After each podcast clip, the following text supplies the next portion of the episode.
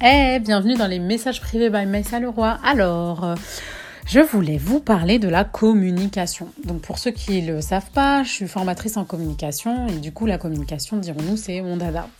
En fait, je suis passionnée de ça et, du coup surtout la communication interpersonnelle, c'est-à-dire de comprendre comment les personnes communiquent, qu'elles communiquent entre elles, qu'elles communiquent avec elles-mêmes, euh, leur manière de, d'échanger euh, dans une assemblée ou d'être extrêmement timide, bref, la communication, voilà. Et il y a quelque chose qu'il faut bien comprendre par rapport à la communication, genre vraiment la base de la base de la base de la communication, c'est qu'il y a une grande différence entre communiquer et faire un discours.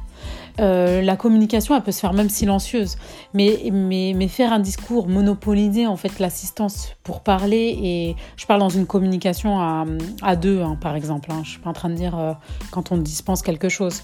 Euh, je suis vraiment en train de parler de quand on communique avec une personne et qu'on a envie de communiquer avec elle, que ça soit en famille, euh, que ça soit avec, euh, avec le, conjoint, la conjointe, que ça soit avec vos enfants, que ça soit avec vos collègues. Il y a vraiment quelques postulats à comprendre par rapport à la communication. Bah déjà, tout simplement, genre la base de la base, bah c'est l'écoute.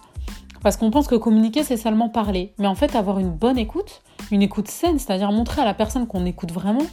Donc l'écoute, elle passe par plusieurs points ça va être déjà regarder dans les yeux une personne, euh, se synchroniser, c'est-à-dire la synchronicité, euh, vraiment avoir... Euh, attention, ça ne veut pas dire singer, parce que de toute façon, la synchronisation, elle va se faire naturellement.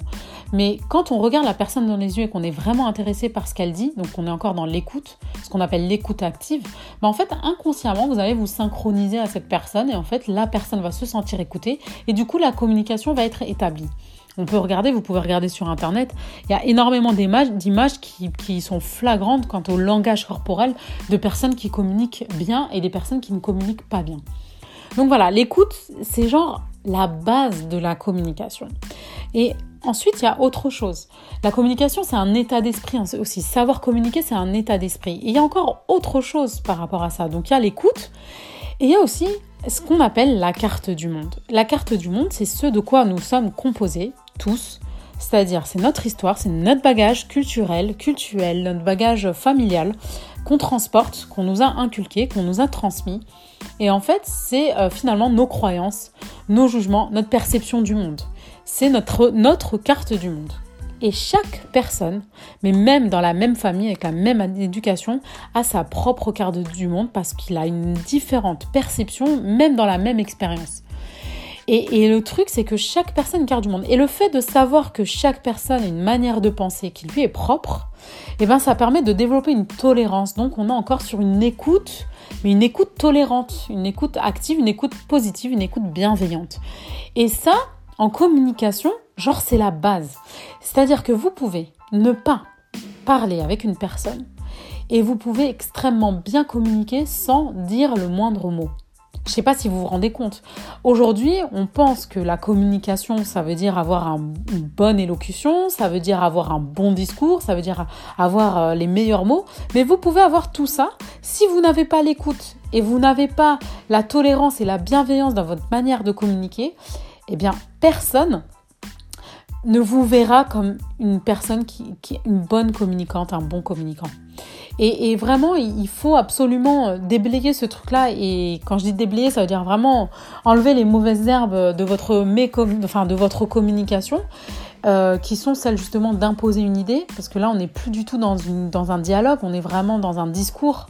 Et c'est bien de dissocier les deux, pour bien comprendre qu'est-ce qu'une communication.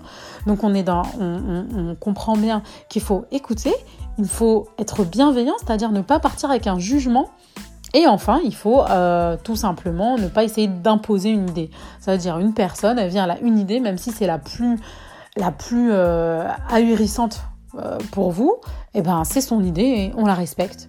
Et puis voilà, je pense que ça c'est vraiment la base, enfin je pense, non, c'est la base de la communication, mais par contre je pense que c'est la base du vivre ensemble, tous ensemble avec les différences, mais même en famille, hein, je veux dire, même pour vos enfants, vos enfants à qui vous avez donné des cartes d'éducation, et qui les ont perçus avec leur carte du monde, il ben, faut respecter, cette carte du monde-là tout en donnant les bases d'éducation, euh, euh, comment dire, euh, les plus propices. Donc voilà, c'était les messages privés by Maïssa Leroy. Retrouvez-moi sur les réseaux Maïssa Leroy, Instagram et Facebook. Ciao